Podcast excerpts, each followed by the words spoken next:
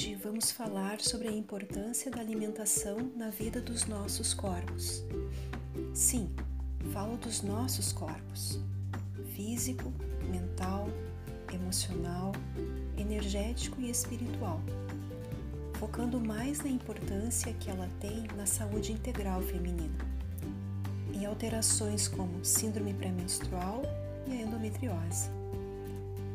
Alimentação saudável tão falada e pouco praticada.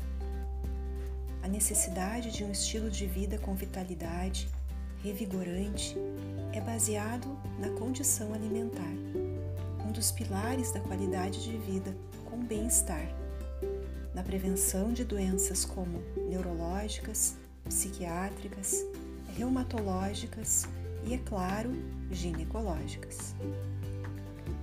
Um estilo de vida em conexão com o nosso corpo físico, focado no que ele precisa para funcionar bem, vai ser refletido em nossos corpos mental, emocional e energético.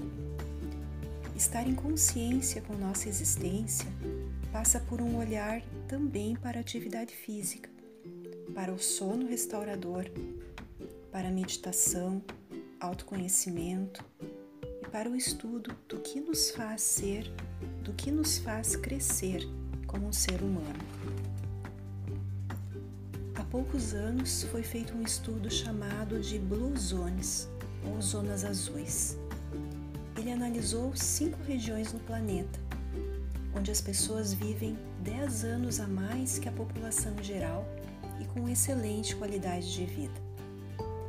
Essas regiões analisadas foram Okinawa, no Japão, Icária, na Grécia, Nuoro, na Sardenha, Nicoya, na Costa Rica e Loma Linda, na Califórnia. Mas o que essas regiões tinham em comum? Foram cinco pontos prevalentes para que as suas vidas estivessem melhores. Viver em comunidade e com espiritualização, ou seja, fazer parte de um grupo, a sensação de pertencimento. Não necessariamente estar casada e com filhos, mas ter alguém com quem dividir os momentos da vida. A prática da espiritualidade, acreditar em algo maior, ter um propósito para sair de casa todos os dias. Atividade física constante qualidade do tempo dispensado a si mesma e às outras pessoas. E, é claro, a alimentação. Essas regiões faziam uso o mínimo possível de leite de vaca e carne vermelha, prevalecendo rotineiramente feijões, verduras, grãos, batata doce, frutas, frutas secas, cogumelos e alguns tipos de peixe. Hoje muito se fala em disbiose intestinal, a capacidade que alguns alimentos têm de causar dano à nossa flora bacteriana intestinal e a sua consequência no surgimento de inflamação no nosso corpo, auxiliando no desenvolvimento de muitas doenças crônicas. A epigenética já há algumas décadas vem nos falando da importância da nossa relação com o meio onde estamos e o surgimento dessas doenças. Através desse ramo da medicina, sabemos que a genética tem interferido menos do que o nosso comportamento no desenvolvimento das doenças. Comportamento esse que também se refere a como nos relacionamos as nossas emoções e as nossas crenças. Por isso, a alimentação consciente vem nos falar de um estilo de vida, quem sabe até de uma filosofia de vida. A mudança alimentar não é simples, dá trabalho. Reequilibrar os sinais do corpo, mudar a experiência da fome e sentir a nossa relação mente-corpo.